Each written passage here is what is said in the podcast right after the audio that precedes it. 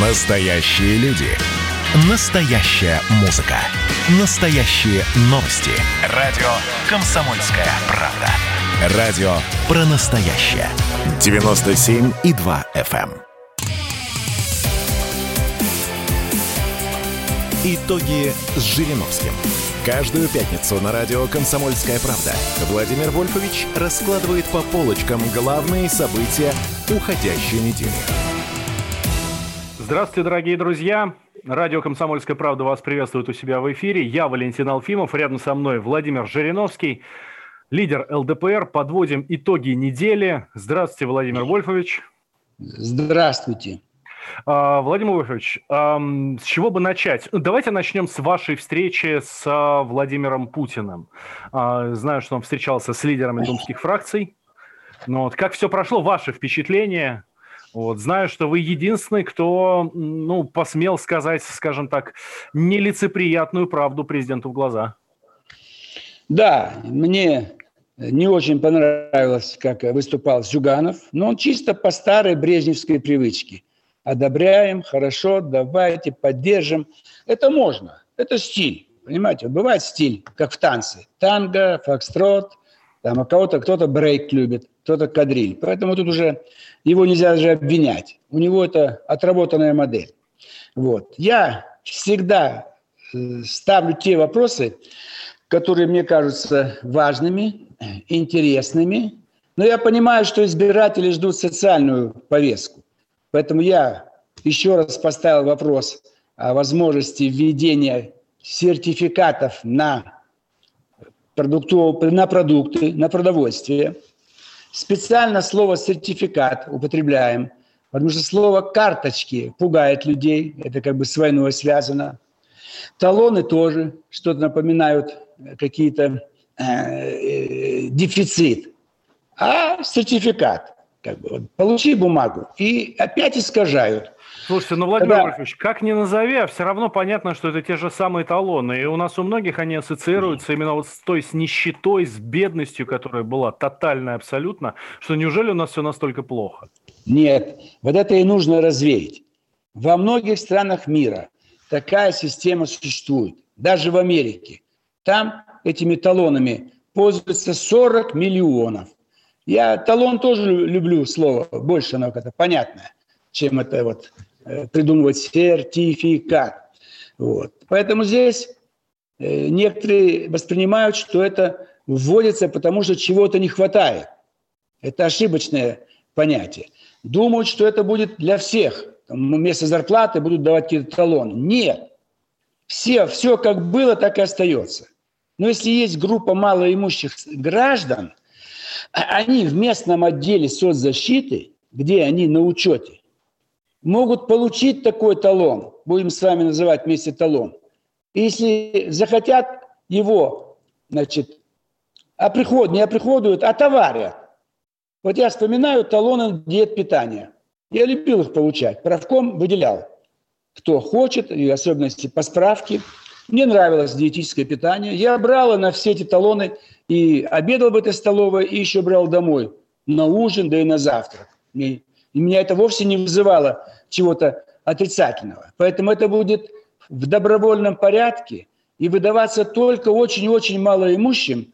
И они, если захотят, возьмут, если захотят, отоварятся. Но для них это гарантия, что он голодным не останется. У него есть талон, пошел в специальный магазин или специальный отдел в каком-то магазине, купил необходимые товары. Это очень-очень, так сказать, ну, поддерживает людей, чтобы он не волновался, ой, до получки, до пенсии еще пять дней, а мне завтра нечего кушать. Есть у тебя чего кушать, вот у тебя есть талон. Поэтому кто не хочет, он может вообще не обращаться за получением. Это никак не связано э, с зарплатой. Вот у нас губернаторы наши в Смоленской области, Владимирская, Хабаровская, они эту пропаганду будут вести вот в таком ключе. Если надо, пожалуйста, берите, не надо, э, не берите. Это одна сторона. Дальше я э, остановился еще на вопросе, связанном, значит, вот э, э, кроме продуктов, сертификатов, там три позиции у меня было, или четыре.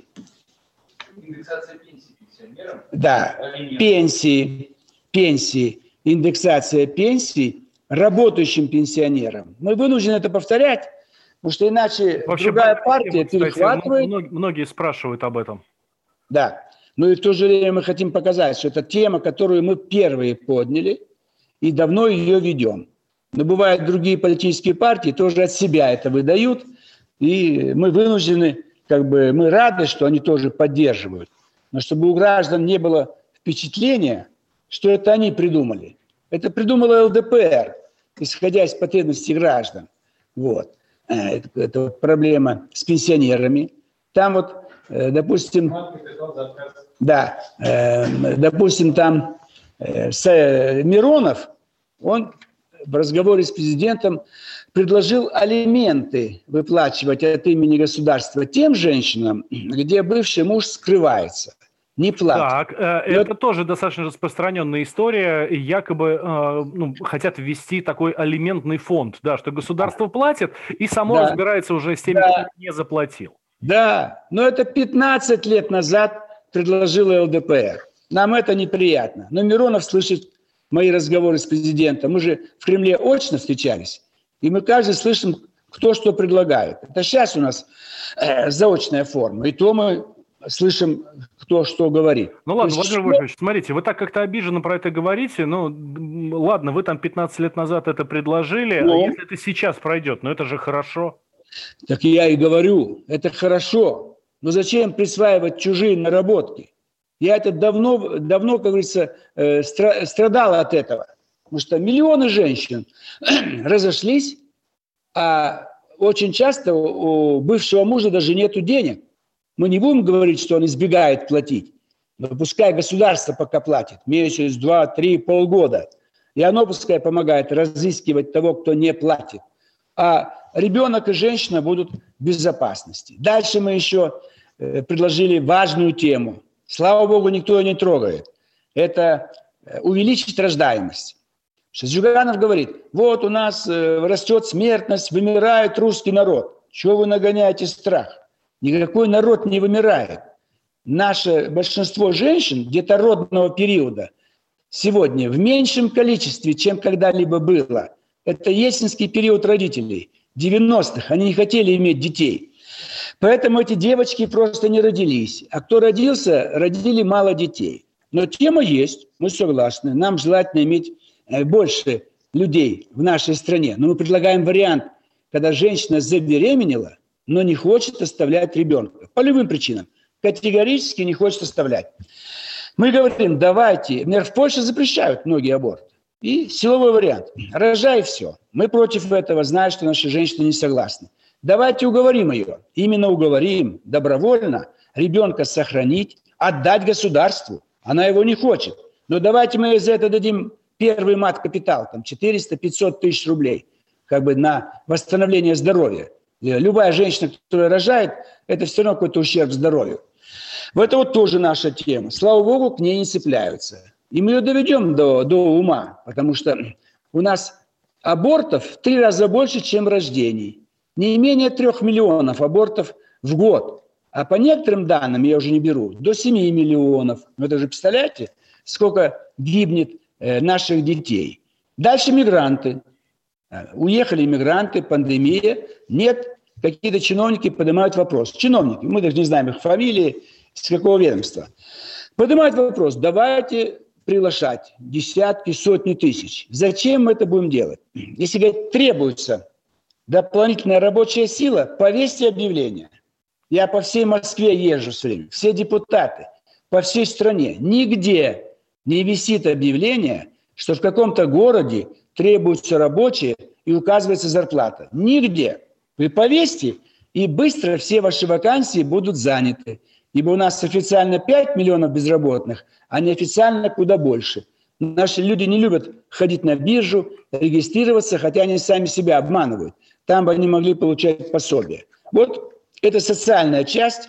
Я ее поставил, потом говорил об вмешательстве в наши дела иностранцев. Это сегодня уже все знают постоянно по всем параметрам, начиная с, рас, с раскола церкви, когда католики были против нас и до сих пор против нас. Mm-hmm. Вот Польшу они окатоличили, и все хорошо, живут вась-вась. А мы остались православными, и они нас за это мучают. И я задал, за, задел вопрос, тоже исходя из выступления Зюганова. Вот да, говорит, Владимир надо... у нас минутка, минутка у нас осталась до перерыва. Да, да. ну вот и речь идет о понятии «советский народ». Потому что мы э, понимаем, что очень много хорошего было в советский период, мы гордились, любили. Но было и понятие «советский народ». А когда сами же наши э, высшее руководство КПСС убрали советский режим, ушло и понятие «советский народ». И вот после перерыва я коснусь дальше э, нашего, так сказать, обмена репликами с президентом по этому вопросу. Хорошо, тема-то вообще достаточно горячая, тем более знаем мы, что сейчас э, в Конституции у нас русский народ, например, не прописан. У нас государство образующий народ. Да. Вот давайте как раз об этом и поговорим. После перерыва да. Владимир Жириновский, лидер ЛДПР, подводит итоги недели. Никуда, друзья, не переключайтесь. Я Валентин Алфимов. Вы слушаете радио «Комсомольская правда». Итоги с Жириновским.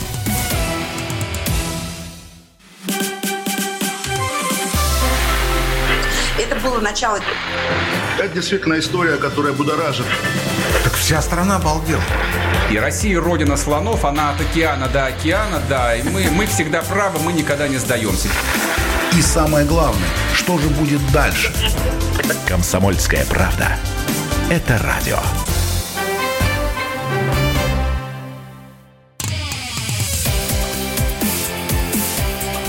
Итоги с Жириновским. Каждую пятницу на радио «Комсомольская правда» Владимир Вольфович раскладывает по полочкам главные события уходящей недели. Так, мы возвращаемся в эфир радио «Комсомольская правда». Я Валентин Алфимов. А, рядом со мной Владимир Жириновский. Подводит Владимир Вольфович итоги недели. Итак, а мы с вами прошлую часть закончили, ну, всю прошлую часть говорили да. о, о том, о чем вы разговаривали с президентом на встрече э, главы государства с лидерами думских фракций, вот, и как раз закончили на русском народе или советском народе, да, вот от, оттуда да. зашли. Так о, о чем шла речь? Ну, это понятие «советский» было приклеено ко всему. Советский народ, советский спорт, культура, промышленность, все советское. Но ведь так не бывает. Ребенок растет и не понимает, что значит советский спорт. А что в Европе там не спорт, что ли? Ну, это как бы э, нюансы. А народ, представляете? Тысячу лет был русский народ, православный, была самодержавная Россия. А мы это убрали все в 91 году и так далее. И снова русский народ появляется э, понятие. Э, но ведь с нуля, вы понимаете, если французы знают себя как французы, немцы, там э, тысячу лет уже, тысячи лет. У нас, получается, вот 30 лет последних нормально стало звучать. Я не против понятия «советский народ», я против переименований. Давайте оставлять то, как мы родились русскими, так и есть. А там где татары, чуваши, полно народов. Все равны, все хорошие. Мы никого не критикуем. Но я хотел как бы подать снова мысль тому же Зюганову. Может быть, это мы признаем ошибку, что мы постоянно переименовывали – но если мы города переименовывали, это плохо, улицы, площади, то целый народ И памятники сносят тоже регулярно. И памятники. Да, как строй меняется, памятник сносит. Да, то ставят, то сносят, то снова ставят. Но это же никуда не годится. В этом плане мы же не говорим, какой памятник, по какому поводу поставлен, снесен. Но это чехарды, это и больше не должно быть. Хорошо, Владимир раз, раз уж мы заговорили про памятники, а, как считаете, нужно вернуть памятник Дзержинскому на Лубянскую площадь? Ни в коем случае ничего возвращать не надо, ставить не надо, сносить не надо. Раз снесли, все забыть. А ставить нужно только деятелям культуры, и то поменьше. Но, кстати, вся страна памятники. Это же кладбище. Слово «память» связано с, со смертью человека. Надо ставить живым э, память. Вот я э, был на одной из тусовок, э, связанной с Днем Победы. Маршал подходит ко мне и говорит, Владимир Владимирович, вы там хоть кому-то подскажите. Ну, вот песня хорошая, летят, там, летят и превратились в белых, белых лебедей. Да, Слова да. Расула Камзатова. Говорит, это же про погибших. Вы понимаете, мы живы. 75 лет мы живы, мы герои, мы маршалы. А песня про погибших. Нам их жалко. Ну, для нас-то будет песня про живущих, чтобы нас славить, кто жив, кто герои. И он прав.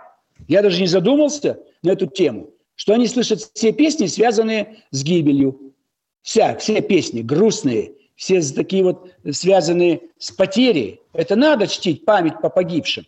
Но мы же все живы, и они живы. Поэтому основная масса и песен, и музыки, все было, должна быть направлена на создание хорошего настроения. Поэтому никаких памятников больше не ставить, не восстанавливать и не выдумывать ничего. Это от скуки сидят и давай, чем бы заняться. Вот не чем заняться, а давай памятник постановим. Для чего? Думай головой. Ведь ЧК, больше всего репрессий было со стороны ЧК. Почему? У них давны, давны права были. Они расстреливали на месте. Никакого суда.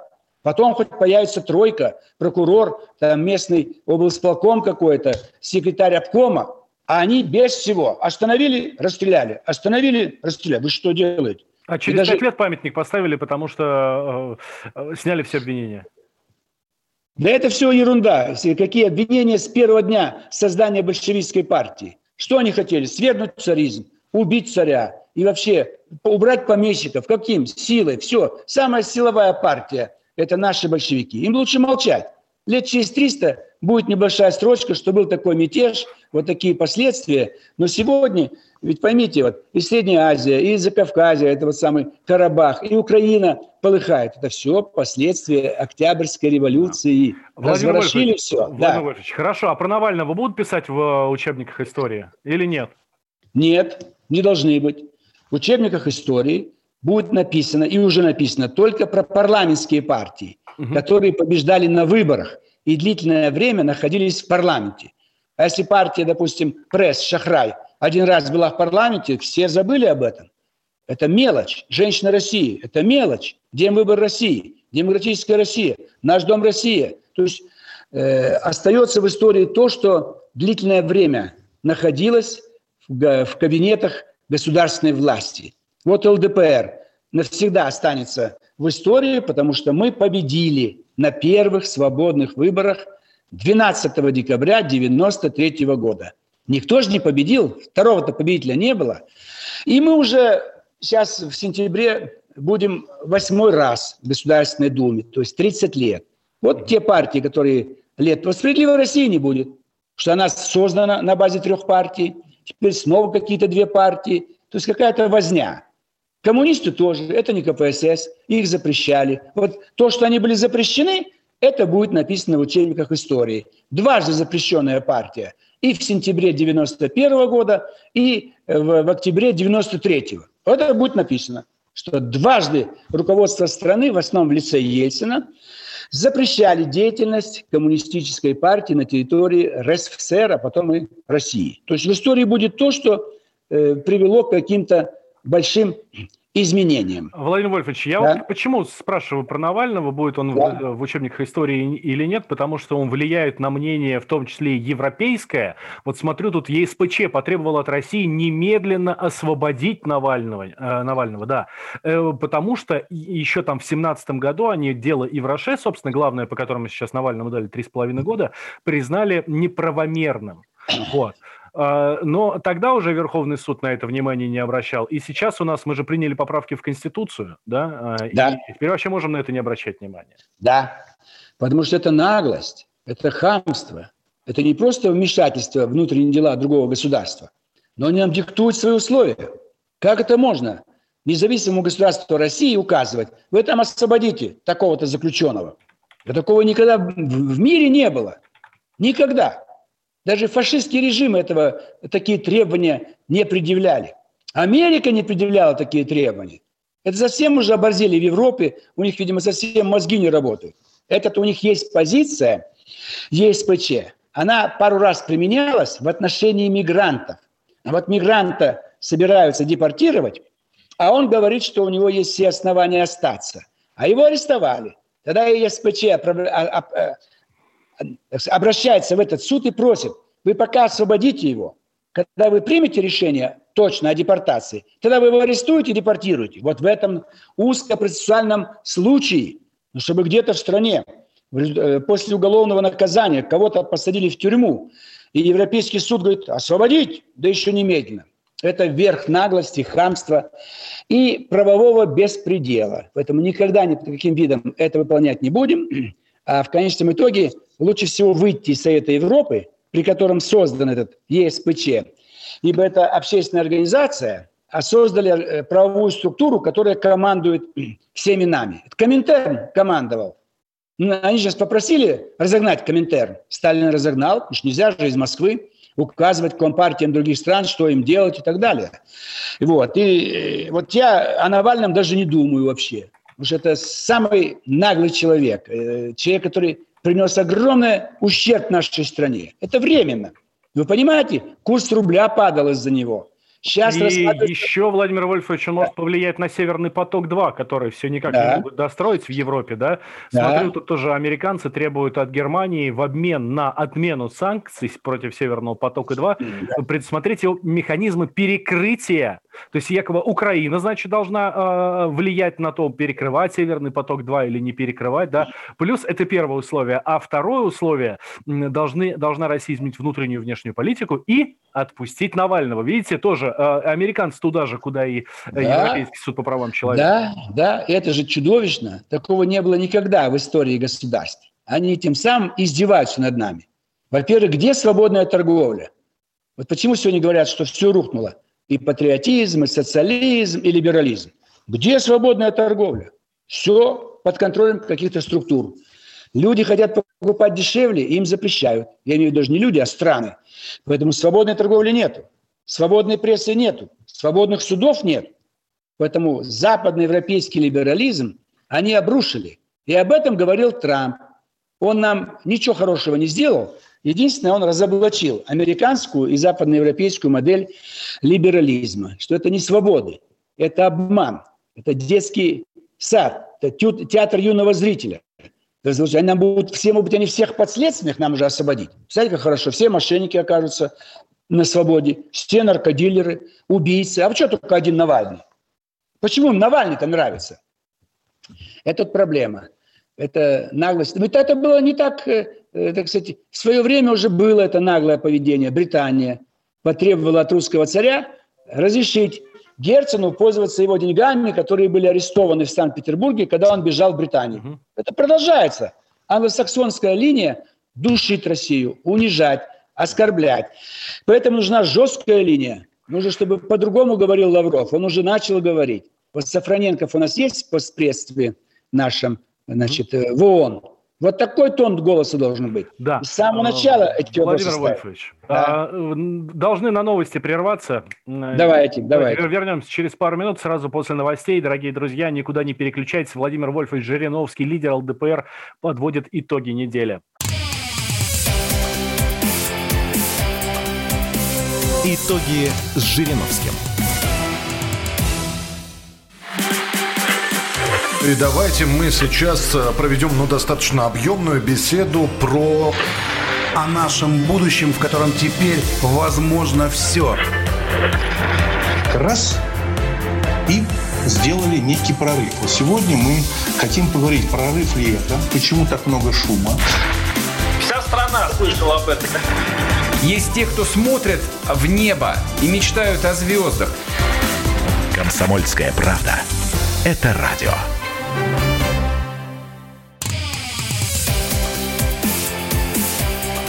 Итоги с Жириновским. Каждую пятницу на радио «Комсомольская правда» Владимир Вольфович раскладывает по полочкам главные события уходящей недели. Итак, возвращаемся в эфир радио «Комсомольская правда». Валентин Алфимов и Владимир Жириновский, лидер ЛДПР, подводит итоги э, недели, Владимир Вольфович.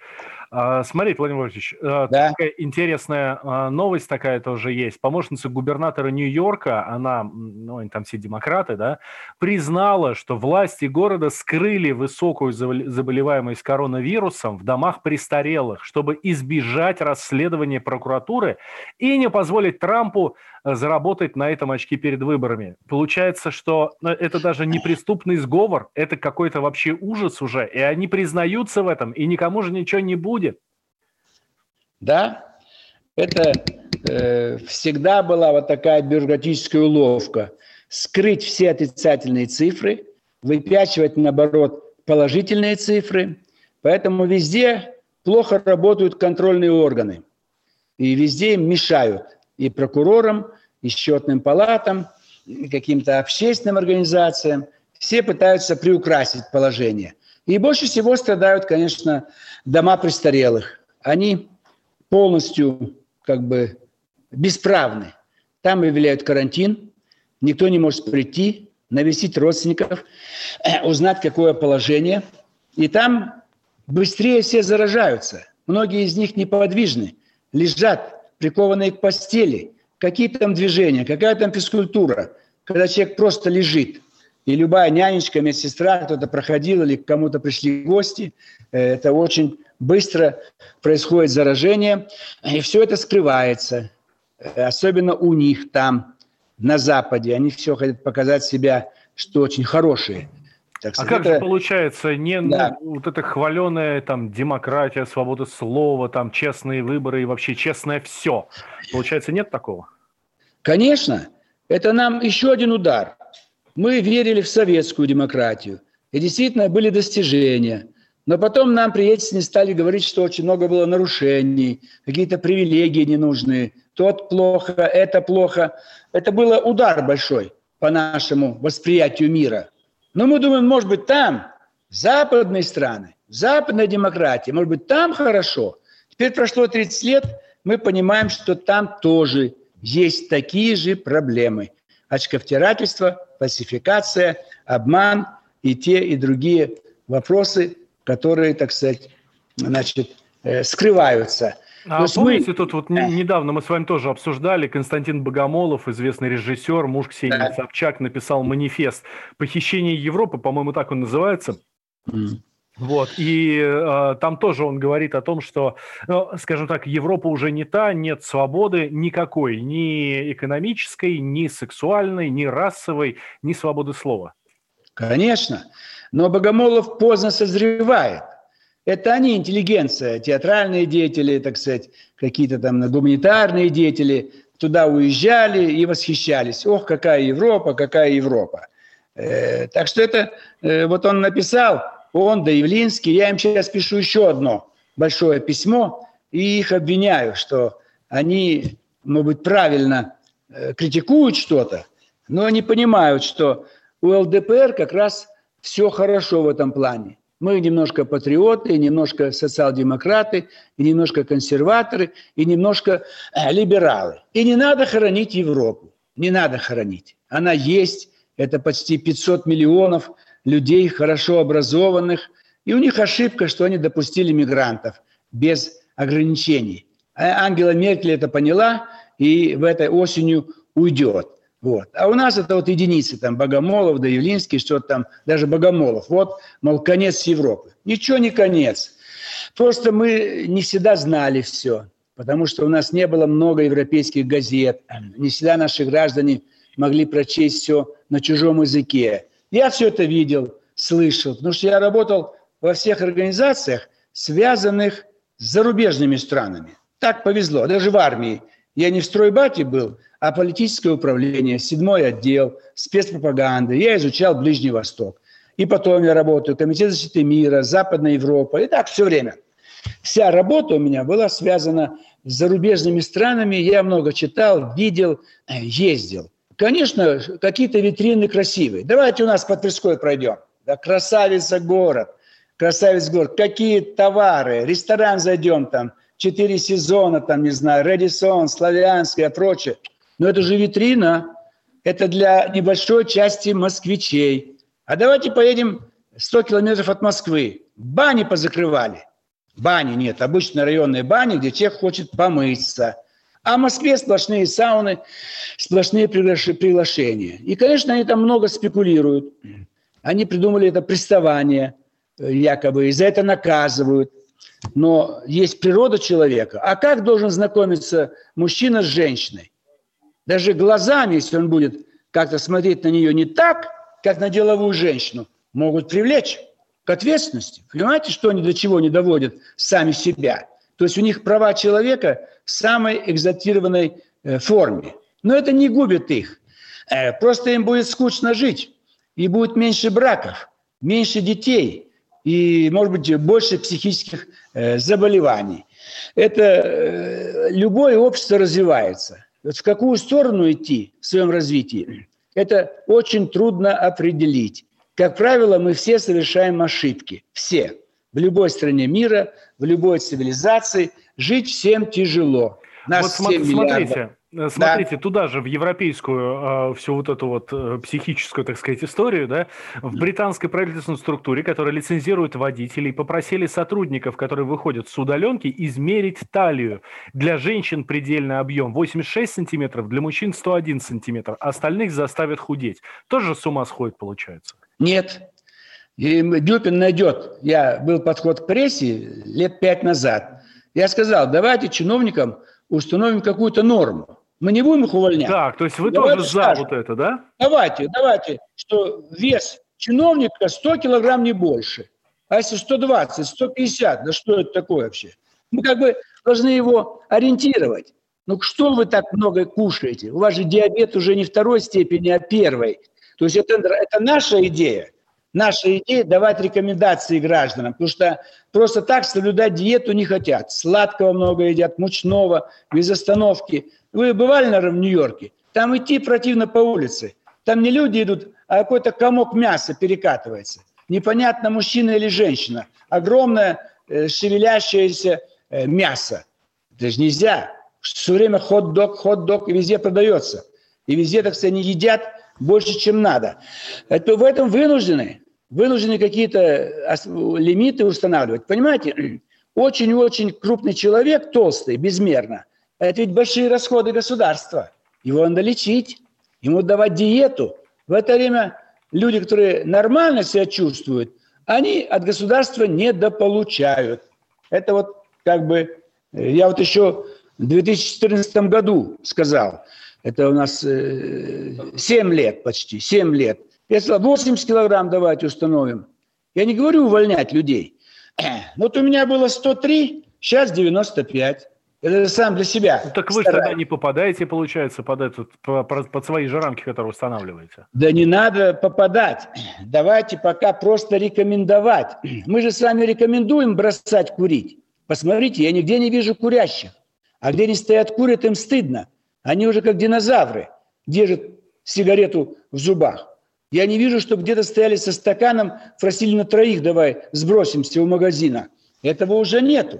То есть надо пропаганду вести так и вот, э, в, в, в питании. Конечно, кто-то мало ест, ему не, не до ожирения. Он хочет три раза в день питаться, и мы говорим о тех, кто немножко э, переедает, слишком много, потребляет и деньги, и продукты питания. Поэтому они вводят, повторяю еще раз, я это предложил, вот 2014 год, это подход к прессе, здесь в Государственной Думе, можете по интернету э, найти. А вы видите, не только э, «Справедливая Россия» в лице Миронова или там другие депутаты, даже за рубежом у нас воруют все. Возьмите Трамп, бейсболки. Это же я ввел 20 лет назад. Теперь все ходят в красных бейсболках Трампа. Америка make great again и так далее. У нас очень много перенимают. Майки наши, алкоголь, так сказать, ручки и прочее, прочее, прочее. В том числе рекомендации. Вас послушать, не... Владимир Вольфович, так да? получается, мы вообще впереди планеты всей. Знаете, как армяне все время говорят? Вот армяне изобрели это, и армяне изобрели письменность, армяне то все. Так и у вас получается, мы все придумали. Ну, это же реально. Давайте за 30 лет поднимем все предложения ЛДПР и посмотрим, что все эти предложения за 30 лет перекочевали к коммунистам, справедливой России, к другим партиям и за рубеж. Мы же это видим все. Э, может подтвердить э, приоритет за счет времени. Давайте Что? сделаем перерыв небольшой, две минутки, да. и сразу после него продолжим. Владимир Жириновский, лидер ЛДПР, подводим итоги недели. А, тут э, в Нагорном Карабахе внесли законопроект о признании русского языка официальным. Вот с этого следующую часть и начнем. Никуда не переключайтесь. Итоги с Жириновским. Во-первых, мы друг друга с вами поздравляем. Наступил новый 2021 год. Все, конечно, рассчитывали, что сразу же счастье придет. Мы всю жизнь готовимся, и мы понимаем, что этот выстрел будет один раз. социальная справедливость, справедливая экономика и интересы государства будут стоять на первом месте. Есть ли у нас для этого деньги? Деньги есть. Мне кажется, это красота. Предчувствие перемен. На радио «Комсомольская правда».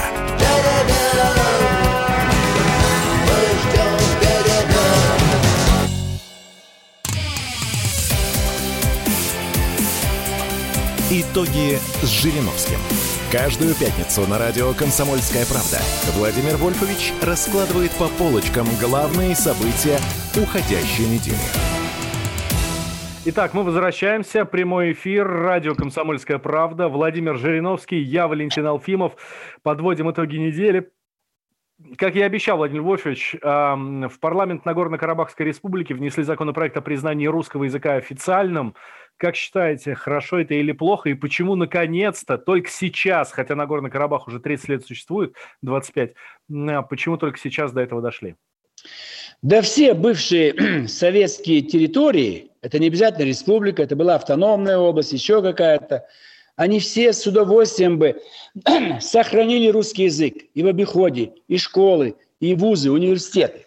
Но американцы и Запад их заставляли убирать русский язык из учебных заведений, из э, документооборота. А на Украине уже вообще даже разговаривать в быту запрещают. Поскольку это влияние. Если я говорит по-русски, то он слушает русское радио, русское телевидение, читает русские книги, смотрит на Россию. И Карабах, они испытали это горе на собственном, на собственном, говорится, шее. Уже 200 лет их над ними издеваются – и не важно, кто это, Азербайджан, персы, турки, не важно. Народ мучают. Армянский, а особенно Карабах. Ведь они не виноваты, что они там живут веками. Там храмы их стоят и все остальное. А их уничтожают, загоняют, обвиняют. Поэтому они понимают, что единственное, кто их спасет, Россия. И в своей книге «Последний бросок на юг» Классическая книга, единственная в своем роде, написанная еще весной 93 -го года, скоро будет 30 лет, через два года. Я об этом пишу, что русский солдат придет снова туда, на помощь, не как завоеватель. Я говорю про Индийский океан чисто фигура речи, потому что дальше там, если двигаться, Сирия, Ирак, Ирак, Иран – это уже Индийский океан – мы же там сотрудничаем. А здесь вот близко к нам Карабах. Конечно, им нужен. Они видят русских солдат, которые остановили войну. Они видят русских врачей, которые их лечат. Они видят русский конвой, который помогает, чтобы грузы шли по дорогам Карабаха. Они понимают, что спасением для них является Россия, русские, не Баку, не Ереван, не Европа, не Америка, не Турция, а Россия, русские – а для этого надо знать русский язык. И они его великолепно знают. Вы никогда не услышите акцент у армян. Они говорят прекрасно на русском языке. Другие кавказские народы есть легкий акцент, прибалты. А у армян нет этого акцента. Действительно древняя нация. Они многое изобрели, многое знали, но они были среди завоевателей. Александр Македонский, арабы, турки, персы, все, и царская Россия пришла к ним на помощь мы их не завоевывали. Поэтому они вот на этом географически, на этой точке оказались и мучаются уже несколько тысяч лет. Все завоеватели их трамбуют. Поэтому, конечно, у них остается одна надежда – русские. Поэтому они и вводят русский язык в школах для обязательного изучения. И они быстро его изучат, они его не забывали, потому что Карабах всегда считал себя частью Советского Союза и так далее, и так далее. И это пример для всех остальных частей нашей страны. Я был в Дюшанбе, другой край земли. Все говорят по-русски, все хотят изучать русский. Э, президент просил меня, направляйте учебники, направляйте учителей, направляйте ваших артистов. Всех примем. Мы хотим, чтобы вы приезжали, чтобы вы жили здесь. Пожалуйста. Все территории бывшего Советского Союза хотят в плане культуры, чтобы был русский язык. Русская культура – русское телевидение, книги и так далее. А наши противники боятся. Турки боятся, что тогда э, тюркоязычные регионы не будут слишком да, ложиться под Турцию. На Западе боятся, что от НАТО будут отворачиваться. И сегодня все делается через язык. Вот русский язык – это наше могучее оружие. Ой, хорошо, что через язык, а не через другое место. Да. Смотрите, Владимир Вольфович, а, Министерство образования и науки разработало программу поддержки университетов а, «Приоритет 2030». А, как считаете, хорошо или нет? И что, собственно, чего не хватает в первую очередь нашим университетам? Буквально две минутки у нас до конца. Ну, я об этом вчера тоже сказал президенту. И программа это есть. Министр ее пытается развивать. Наш сотрудник Чернышов Борис Александрович работает в Рособорнадзоре, э, тоже этим ведает. Вот. Это очень важно, нужно. Все идет через вузы. Поэтому надо помочь всем вузам иметь хорошее оборудование, хорошие библиотеки, все подключены к социальным сетям, чтобы все могли э, учиться новым профессиям, тем, которым они хотят, чтобы было много и умудренных жизнью преподавателей, и много новых. И главное, чтобы все могли просто вслепую э, с этим джойстиком, это клавиатура, все эти смартфоны, планшеты, все должно быть в электронном виде. И наша молодежь талантливая, но надо охватить всех. И чтобы побольше было государственных вузов, их будет все больше и больше, коммерческих будет все меньше и меньше. И чтобы преподаватели получали хорошую заработную плату. Нельзя, чтобы они получали 20 тысяч, 30, 40 преподаватель вуза – это уже 70 тысяч минимум, а то и 100, и 150 и так далее.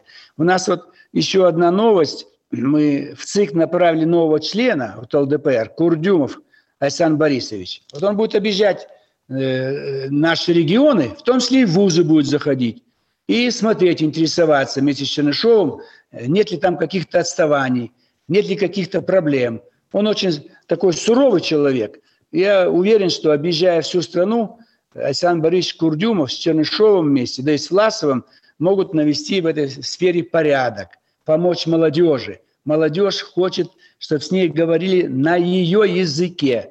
Чиновники хорошие люди, но они не знают языка молодежи, они с ними не общаются. Поэтому эти чиновники должны быть снизу.